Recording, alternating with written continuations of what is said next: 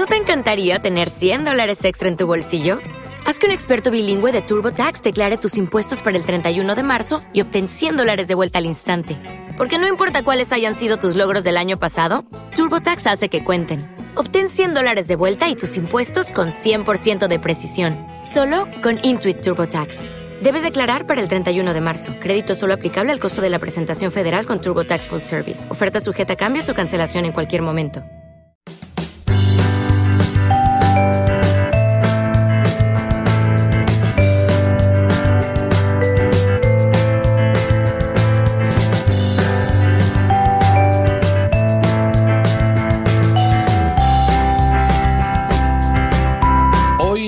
Listening Leaders tengo el placer de viajar hasta Madrid para traeros a, a los oyentes a, a una persona extraordinaria, una persona a la que conocí hace, uf, ni se sabe la de años, trabajamos juntos en algún tiempo y luego nuestras vidas laborales se separaron eh, y, y- y nos hemos reencontrado gracias a las redes. De hecho, nunca nos dejamos de perder el rastro. Hola, Idoya Mauregui.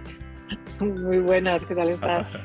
Qué gusto, qué gusto tenerte aquí para hablar de recursos humanos, para hablar de eh, cambios, para hablar de personas, para hablar de un montón de cosas, ¿no? De tecnología, de, de- de cómo, de cómo está cambiando el mundo. Pero déjame que cuente a los oyentes que mm, Sí. has sido, eh, has trabajado durante 20 años en Bankinter, como yo, exactamente 20 años. Eh, después dirigiste el proyecto de NACE en una de las patas que tenía, puesto que tenía operaciones y tecnología, tú llevabas la parte de tecnología.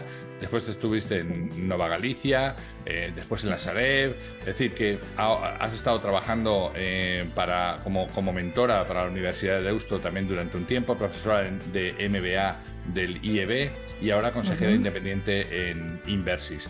Eh, todo Eso esto es. es. público porque está en LinkedIn. eh, cualquiera de ustedes la pueden localizar, sobre todo eh, para contar con sus servicios como consejera, porque es al último que te dedicas, ¿no? Ido- Idoia Mauregui.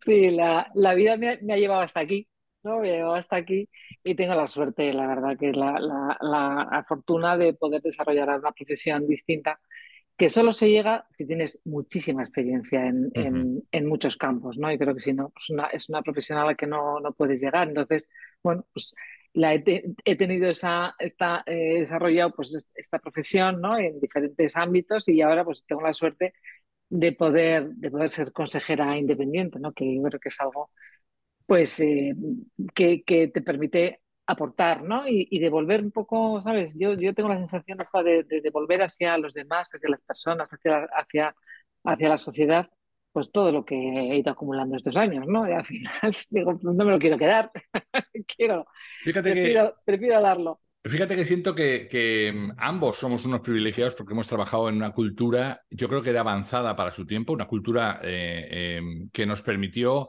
eh, incluso de- estando dentro de la misma compañía, mm, conocer muy bien diferentes áreas, ¿no? Y, eh, diferentes posiciones y, y empaparte de ellas, además a ritmos forzados y eh, rodeado siempre de gente que no solamente te afeaba la conducta de no saber algo, sino que además te ayudaba porque ellos habían pasado por algo similar eh, en, en Mm. poco tiempo, ¿no? Eh, y es. claro, e- esa experiencia es la que es la que ahora se pone en valor, ¿no? Eh, ¿Entiendes que ha sido, yo creo que el fruto de, de- de todas esas experiencias lo que te permite sentarte en un consejo y, y dar tu opinión y aportar soluciones?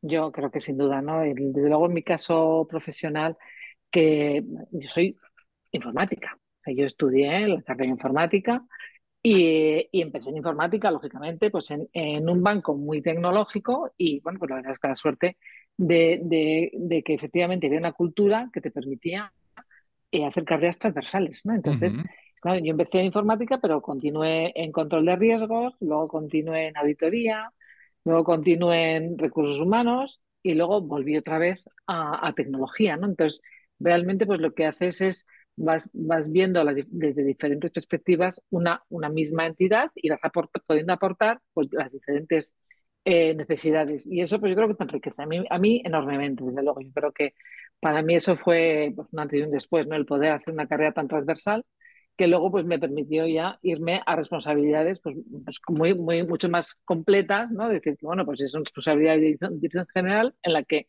tiene la responsabilidad de recursos humanos, de tecnología, de operaciones, de seguridad, que son todas aquellas cosas que las has vivido de una en una, ¿no?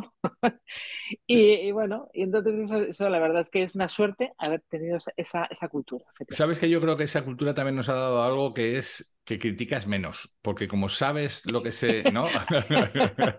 Totalmente, porque has pasado por ello fijo. claro. o sea, el, das, das más oportunidades, más oportunidades y luego le das mucha, mucha importancia al apoyo, ¿no? Que el apoyo de, una compañía hacia los profesionales, el apoyo, el, el, el, trabajar conjuntamente, el unas veces pues saber menos de algo y estudiar para saber más. O sea, decir que también nadie hemos, hemos nacido aprendidos dentro, de, dentro de una empresa ni dentro de una profesión. Entonces, bueno, pues que una, que una empresa te permita saber un poquito menos porque saben que te vas a desarrollar más, pues yo creo que es eh, primero el agradecimiento y luego te hacen que estés continuamente estudiando, esforzándote y eso también genera, yo creo que una, una forma de, ver las cosas, ¿no? De, ser siempre pues, muy inquieto, siempre aprendiendo cosas nuevas y, no acomodándote quizá pues, pues dentro de, que, que, bueno, que dentro de, una profesión o de una rama y siempre hay moviéndote, como digo yo, y estudiando. Déjame que te, que te quiero, te quiero, quiero hablar mucho de este tema de los de, de, cómo están cambiando los recursos humanos y de, y de cómo hay que seguir aprendiendo permanentemente, y estoy completamente de acuerdo contigo, pero no quería dejar eh, pasar el, el, hecho con este tema del, del, de los consejos que te pedí opinión para un libro, me mandaste un libro escrito eh, por una chica que tú vas a saber el apellido, yo voy a decirte el nombre, que se llama Krista. Willow Geek. Exacto, ¿ves? ¿Ves? Si es que nos complementamos. De los complicados. Nos complementamos de maravilla. exacto, exacto. Y, y, me encantó, me lo devoré en, en, un, en un, fin de semana. Eh, qué interesante es esta, eh, esta posición, sobre todo y como tú bien decías, ¿no? Ahora se, parece que se ha puesto un poco de moda eh, esto de que tiene que haber mujeres en los consejos, pero no puede haber cualquier mujer. Tiene que tener, tiene que tener una serie de características como, eh, pues eso, como las, las batallas ya peleadas, como el oficio, como la responsabilidad que has tenido, como las distintas áreas que has podido tocar de una empresa para poder entender el overall de una compañía, ¿no? Claro, es que si no, si no te encuentras en una posición que realmente incómoda, ¿vale? Que yo creo que y bueno, como, como cada vez que entras en una compañía, eh, obviamente tienes que eh, empaparte de la cultura de la compañía, de ver la, la especificidad ¿no? que tiene esa compañía dentro del sector o, a lo que se dedique. Pero claro, la, la experiencia es que es, digamos que es, es, importantísimo para poder abordar esta, esta posición. Entonces, efectivamente, ahora hay mujeres, ya hay bastantes mujeres ocupando estas posiciones pero eh, es que ha costado, ha costado unos años porque no había, claro, si, si había pocas mujeres en la alta dirección de las empresas, como, como CEOs o como directoras generales, había pocas, pues claro, había pocas para poder pasar a consejos también. Pero claro, al final, normalmente, pues desde ahí, o sea, das el salto al consejo, pues desde una posición o de CEO o, de director general. Y, sobre, y sobre todo, fíjate, lo, lo, que creo es que hay, hay pocas y las que hay son muy especializadas en algo, son muy buenas en lo suyo, pero probablemente mm. no hayan tenido la suerte de esta, esta transversalidad de la que hablábamos, ¿no? ¿Qué, qué consejo les darías? Bueno, pues que sigan estudiando. Yo lo que creo es que no te puedes conformar el tener una posición en un consejo no, no quiere decir que tengas que dejar de estudiar. Primero, si no eres especialista en gobierno corporativo, tienes que ser bastante especialista en gobierno corporativo porque es algo muy relevante. En riesgos, pues un consejo habla de riesgos continuamente. Si la parte financiera pues la tienes menos desarrollada, pues tienes que desarrollar la parte financiera. La tecnología la tienes que entender, sí o sí. Es decir, que hoy no puedes estar en una compañía y no saber cómo funciona la tecnología, qué opciones hay a, un alto nivel, lógicamente, pero, pero tienes que saberlo. Entonces, el, el programa que tienes que hacer para tu propio desarrollo como consejero pues tienes que, tienes que seguir eh, mm, estudiando, yendo a sitios, leyendo, hablando con personas, hablando con otras compañías, hablando, ¿sabes? Y, viendo dónde, dónde puedes seguir aprendiendo. Yo creo que, que, es algo que hoy en día es imposible eh, tener cualquier actividad y, dejar de, de, aprender y de ver cómo cambian las cosas. Cambia muchísimo y hay oportunidades que se van abriendo años continuamente los años y no digamos en tecnología, tecnología o, estás muy, muy continuamente viendo dónde, dónde tienes eh, las capacidades, dónde tienes que moverte, o al final no, es que no eres capaz de opinar, ¿sabes? No eres capaz de preguntar siquiera para que opinen. Entonces, yo creo que te exige estar totalmente al día. Y pasa el fenómeno ese de, un dicho que leí una vez que me pareció maravilloso, que dice, en ocasiones más vale permanecer callado y parecer estúpido que abrir la boca y disipar la duda. ¿No?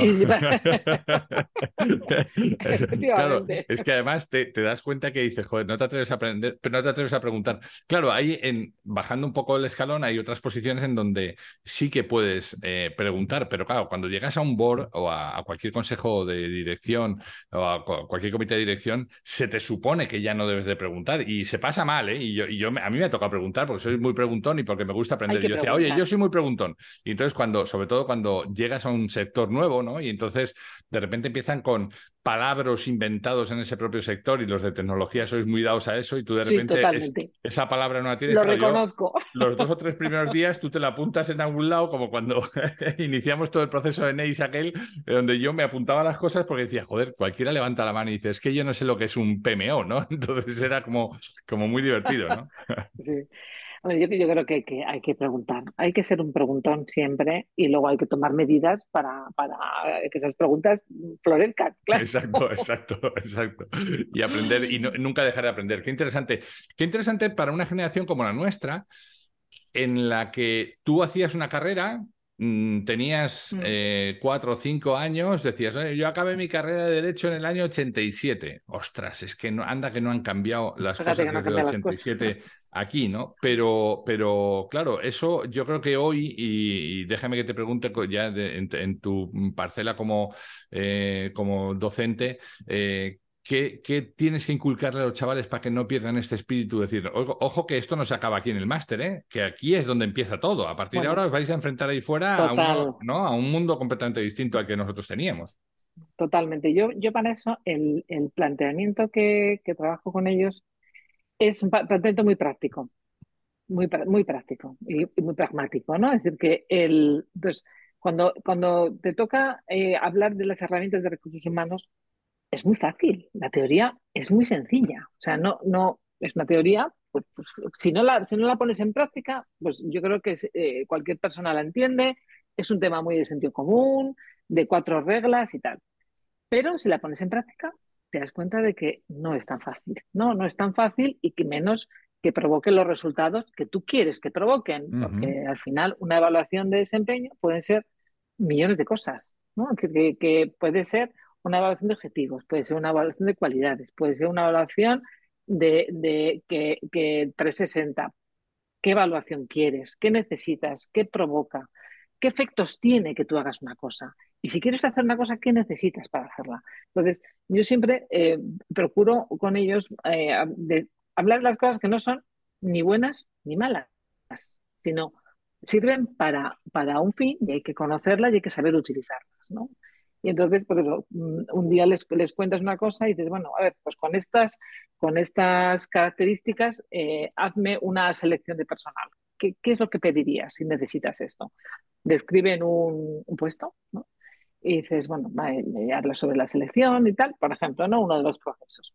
Entonces, pero si necesitas esto otro, ¿cómo cambia ese proceso? ¿Cómo, cómo cambia el, el, a dónde vas a buscar gente? ¿Cómo, entonces, todo esto, efectivamente, depende cómo lo uses, pues vas teniendo un, efecto. Entonces, yo procuro hacer muchos, muchos, muchos ejercicios eh, muy prácticos, porque creo que la teoría, cualquier eh, persona que se haya hecho ya una carrera en MBA es relativamente sencillo, pero yo creo que la práctica y el abrir la, la mente hacia situaciones que quiero gestionar y que necesita la empresa, pues yo creo que eso, eso aporta, aporta más riqueza, ¿no? Y, hay, y siempre les digo que, que, hay que moverse, que esto, yo hoy les digo esto y mañana les voy a decir lo contrario.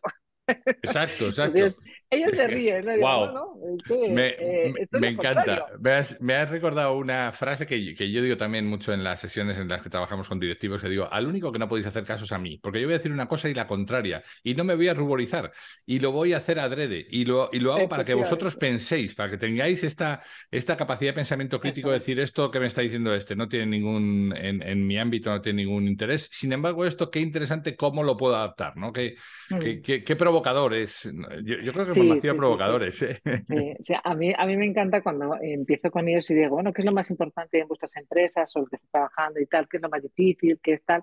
Y siempre pues, suele salir, ¿no? Pues la parte financiera o la parte de ingeniería o tal. Le digo, no os equivocáis absolutamente. O sea, la parte más crítica son las personas y, mirar, comparar dos, dos, empresas, comparar la gestión de esta y la gestión de esta, qué ocurre, qué provoca. Entonces, sobre todo que, piensen, que, piensen y que sean críticos y que sepan leer los mensajes, que sepan entender una compañía cuando hace algo porque lo hace.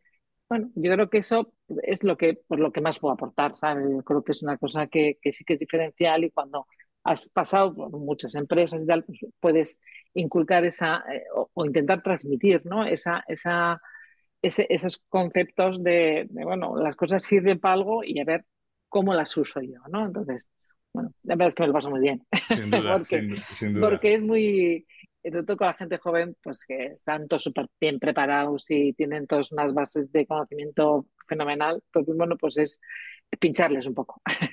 Sin duda, sin duda. Fíjate que has hablado antes de, y creo que es interesante destacarlo, em, has hablado de las herramientas de recursos humanos que durante mucho tiempo eh, han sido los fines. Vamos a hacer la evaluación 360 y todo era para hacer la evaluación 360.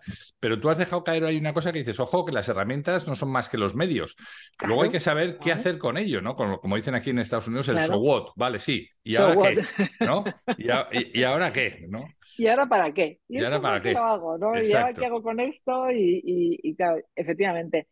Entonces, el, yo es lo que intento trabajar, ¿eh? porque les, eh, les presento la, la de una herramienta, ¿para qué sirve? Y ahora vamos a ver qué hacemos con ella, y qué provoca, y qué haces, y para qué, y bueno.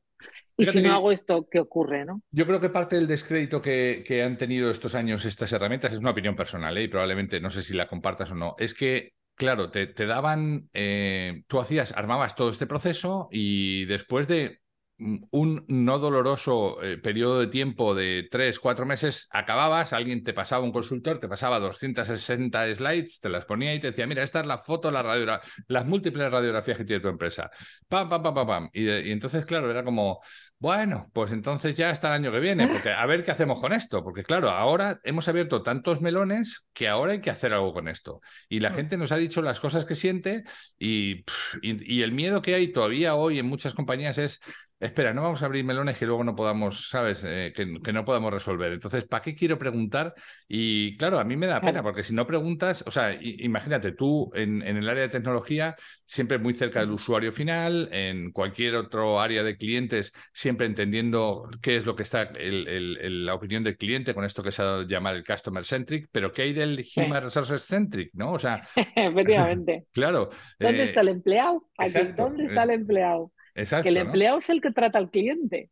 claro. que, al final dices, bueno, si, si yo estoy en una empresa y estoy muy preocupada por el cliente, lógicamente, y le pregunto, es todo para él, porque al final vives para el cliente, pero ¿cómo no me voy a preocupar de los que tratan con el cliente? Es decir, porque al final es, que eh, eso se transmite, no hay cosa que se transmita más que, que cuando tienes un, em, un, em, un empleado eh, satisfecho, cuando tienes un empleado cabreado. Porque, porque entonces efectivamente, yo creo que se ha dado mucho, mucho bombo, que está bien, ¿eh? O sea, al, a, poner al cliente en el medio, creo que es fundamental, para la digitalización es, es fundamental, pero eh, no nos podemos olvidar de las personas. Y las personas son los empleados, son, y en sentido amplio, y la relación con los proveedores, y, todo eso hay que cuidarlo, y es un ecosistema que hay que mirarlo con, con ojos muy amplios, con, con un 360 grados, pero hacia hacia el entorno de la empresa y hay que trabajar todas las relaciones. Eh, todas las relaciones que tienes con tus proveedores, con tus clientes, con las familias de los empleados, con los empleados. Que hay que ser, yo creo que hay que ser muy, muy holístico y luego trabajándolo, bueno, que obviamente no puedes abordar todo a la vez, que muchas, muchas empresas atragantan antes de poder eh, empezar, ¿no? Yo creo que hay que saber que, bueno, pues si tienes 10 problemas, pues este año vas a, vas a hacer tres, pero bueno, pues trabajas los tres, lo, trabajas con los empleados, que los empleados sepan que se están trabajando, que pongan su granito de arena, porque esto no es que venga alguien con una varita mágica y convierta, mm, se acabó el problema, ¿no? El problema es trabajar y trabajar las personas que están dentro de la compañía. Y creo que eso, que hay que pues, seguir unos, unos, unos programas a corto plazo y, a, a, medio largo plazo y que la gente los entienda, los comparta y, y, los trabaje. Eh, yo creo que es la única manera de que, de, de ir, avanzando dentro de las compañías. Déjame que te haga una pregunta que está ligada también a tu otro mundo de expertise, al, mundo digital. Igual que cuando se habla de transformación digital, yo digo, mm, no podemos iniciar cualquier transformación digital sin antes haber eh, iniciado una transformación cultural. La gente tiene que saber el, el para qué, tiene que saber el why, de aquello que estamos implementando, porque si no, simplemente la gente se, se, defiende de las herramientas, ¿no? Y nosotros tuvimos una experiencia que yo cuento muchas veces por ahí, eh, sin decir por supuesto dónde, em, con el CRM, que en un primer momento fue de autodefensa, o sea, las, las, oficinas nos defendíamos y poníamos allí todo lo que nos, ¿no? Hasta que de repente hubo que tirarlo todo abajo y decir, oye, no puede ser, si le metes basura al sistema, el sistema te va a devolver basura. Por tanto, eh, esto tiene esta finalidad y cuando solo cuando las personas entendimos para qué era bueno, entonces nos subimos a la transformación digital. Puede pasar un poco eso en el mundo de los recursos humanos, ¿no? Es decir, oye, tú puedes intentar imponer unas políticas de recursos humanos, pero si no tienes la cultura de las personas, si, si no caminas por los valores, si no, ¿sabes? Si no haces otro montón de cosas antes, eso no funciona, ¿no? Absolutamente. Que, yo creo que es que esto, el, o sea, el, ver el entorno y, y el que cada persona que forma una, eh, que está dentro de una compañía, ¿sabes? Sepa lo que esa compañía es y cómo va transformándose en el tiempo. eso es la cultura, en el fondo, ¿sabes? De la cultura, que son con los valores, qué, qué se premia y qué no se premia en una, compañía. Digo, no solamente lo que se premia, es que hay que saber lo que no se premia, porque cuando una compañía que no resiste el fallo, no te deja fallar, pues no va a tener fallos nunca no va a tener fallos nunca, pero que es un error no tener fallos, ¿no? Por ejemplo, digo. Entonces, la, cultura lo conforman un montón de cosas, porque no solamente el premio, sino también el castigo, cómo se castiga. El castigo. Eh, cómo, se, cómo, se selecciona, cómo se forma, ¿no? Hay un montón de cosas que conforman la cultura. Por tanto, claro, no puedes hablar, no, nosotros, aquí somos una cultura muy, ¿no? Y que luego esos valores se caigan de la pared cuando a la primera de cambio, ¿no? Claro, por falta de coherencia. Pues, falta de coherencia. Entonces, la falta de coherencia, desde luego, en una compañía es muy grave, porque lo que genera son silos que cada uno haga la guerra por su lado. Es decir, que cuando una compañía va, va dando un poco bandazos ¿no? y no, no tiene unas, unas líneas firmes y una, ¿sabes? una cultura que va construyendo, ¿no? que esto se construye tacita a tacita, que se dice piedra a piedra. O sea, eh, cuando lo que ocurre es que cada uno mm, toma la justicia de su, por su mano, ¿no? Es decir, que bueno, pues yo como me dedico a esto, hago aquí mi guerra y mi silo y, tiro para adelante. Y eso yo creo que hoy es más, más error que nunca, porque hoy, hoy en día no hay, no creo que haya una, una compañía que no necesite que los empleados trabajen coordinadamente y en equipo. O sea, porque es que ya hoy en día una persona sola hace muy poco, hace muy poco porque los, productos son complejos. La, la, forma de salir al mercado es compleja, son, tienes que salir por muchos canales, tal no hay una persona que, que, puede abarcar todo. Entonces, eh, eh, las compañías al final que, que, generan estos hilos, pues, pues generan que, no funcionen y que, que, es un error para, para el propio resultado de la compañía. Fíjate que, hemos hablado antes y yo creo que es algo, para, para mí al menos, es un valor fundamental, este no trabajar en silo. Siempre también cuento que en 20 mm. años estuve en 11 posiciones distintas en el banco. Y distintas, cuando digo distintas, fue de, pues desde perseguir morosos hasta hacer clientes, hasta llevar em, redes, hasta mm, llevar mm. agentes, ¿no? Con lo cual, eh, dentro de nuestro mundo hacíamos cosas bien diferentes y te permitía salirte de tu silo de especialidad, ¿no? Em, ¿Qué tienen que hacer las empresas hoy que todavía no están haciendo? O sea, ¿cómo se la...? Porque claro, eso suponía jugártela también, suponía que a lo mejor dabas con alguien que era bueno en algo, lo pasabas a otro área y ahí no era tan bueno en, eso, ¿no? Y, a lo mejor podías estar eh, cargándote profesionales o incluso cargándote alguna relación con cliente. Pero, eh, ¿qué, grado de valentía tienen que tener las empresas hoy para dar oportunidad a la gente a que haga cosas que están fuera de su zona de confort, ¿no? yo creo que las, empresas tienen que ser valientes sí o sí para tomar la decisión que consideren adecuada. Es decir, que yo creo que hay empresas que tienen eh, pues, tecnologías, por ejemplo, muy complejas, que necesitan grandes especialistas, y hay otras, otras compañías que no necesitan grandes especialistas, porque lo que hacen es, al final, cosas que son mucho más eh, sencillas, ¿no? Entonces, eh, si tú si quieres una, una vida larga del empleado, tú quieres que las personas que se queden durante mm, bastantes años en tu compañía, pues tienes que ver la profundidad de la carrera profesional que tienes. Es decir, que al final, si tienes una carrera profesional que pues es que esto en, cinco años eh, la persona mm, llega, las personas con talento, con dedicación, que lo hacen todo fenomenal y les va muy bien, llegan a su tope y yo quiero que, que, que se queden 10 años, pues tienes que ver que haces carreras horizontales. Es que esas personas, sabes que el, un porcentaje muy alto, cuando llegan ahí, pues van a ir. Claro. Entonces, yo creo que tienes que diseñar, hay que, hay que conocer bien pues qué, primero, qué capacidad de carrera profesional tiene la compañía, eh, porque no es lo mismo que sea nacional que internacional, o sea, claro, no es lo mismo la capacidad que te da de, mover, ver y luego ver también cómo, cómo necesitas ir modificando a, la gente y ver qué perfiles son capaces de hacer estos, estos cambios. Para eso tienes que conocer muy bien a, tus, a las personas que tienes, tienes que estar muy cerca de ellas y no que sean un número en una ficha dentro de un dance, no tienes que conocerlas perfectamente. Entonces, bueno, yo creo que hay, tienes que, que eh, con eso alargas la vida profesional, creas riqueza, generas nuevas relaciones, haces que cosas que se hacen bien en un área se pasen a otro área, que yo creo que es una cosa que dentro de una compañía también es valiosísima, porque hay, dices, bueno, pues qué, qué, qué, buenos son aquí los, los de ventas. Y en cambio, estos de operaciones no, pues no, no, no, no están haciendo un buen trabajo. Coge, coge uno de ventas y pasa a operaciones, coge uno de operaciones y pasa a ventas. Pero, por, por supuesto, se puede hacer lo loco, ¿no? Sino todo, eh, creo que son pasos que, que generan parte de una cultura que es mucho más abierta, más rica y obviamente requiere un poco más de valentía, pero que no hay premio si no hay riesgo de alguna manera, ¿no? o sea, que, que, es un poco...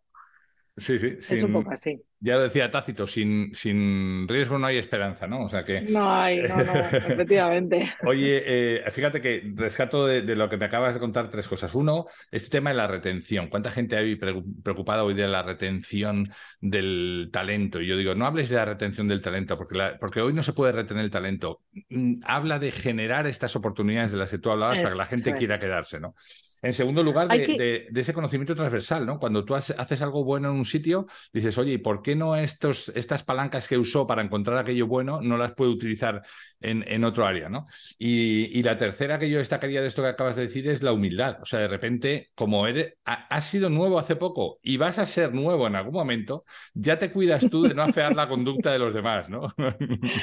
Absolutamente. El, también las personas que, que, te voy a decir dos cosas. Una, eh, un jefe nuestro decía que lo que hay que hacer es enamorar al empleado, enamorar al proveedor y no retenerle en base a, sino enamorarle con el proyecto. Eso es un poco lo que eh, buscaría cualquier empresa, ¿no? Que, el empleado esté realmente enamorado del, proyecto. Creo que es, que es un tema eh, muy, muy importante y a lo que hay que ir. Y by, the, way, cuando bajábamos del Escorial, bajábamos todos enamorados. Hombre, claro. Absolutamente. Y, creo que yo me acuerdo mucho de, de, esas de esas frases, ¿no? Que te chocaban un poco, decías, ¿cómo que enamorarse? a ver cómo es esto. Sí, sí, eh, pero, pero sí tiene, tenía, tiene mucha razón, ¿no? Y dejar de retener y pensar en, enamorar. Creo que eso es, es muy importante. Qué interesante, qué interesante. Oye, em, eh, Idoya, yo se, me ha ido el tiempo volado, pero no, no me quiero marchar Oh, sin. sí. Y se nos ha ido volado. Pero no me Sí, quiero ha marchar sin, sin que nos des eh, alguna pista para la gente joven que está empezando, ¿no? Porque nosotros fuimos jóvenes en algún momento, eh, tú hace menos que yo, pero, mm, pero claro, eh, la, la juventud es eso que se va curando con el paso del tiempo, ¿no? Y, y- y hoy los jóvenes aspiran a otras cosas. Los jóvenes no aguantan en las empresas, los jóvenes levantan la mano y se marchan. Los jóvenes que no se pueden marchar bajan los brazos y dicen, pues ahora va a currar mm, tu prima la cantadora. Eh, ¿qué les podemos decir a esta gente joven para, para decirles, hay esperanza más allá? O sea, mm, mm, cuando, cuando pasas este Rubicón, después siguen pasando cosas, ¿no? Sí, mira, eh, yo no solo estoy con los, con, con los alumnos, sino que tengo dos hijas empezando a trabajar y un hijo que va a empezar ya también, ¿no? Y entonces puedo, vamos, a los hijos les puedo dar pocos consejos, eh, pero porque escuchan menos a su madre, obviamente, que a cualquiera, ¿no?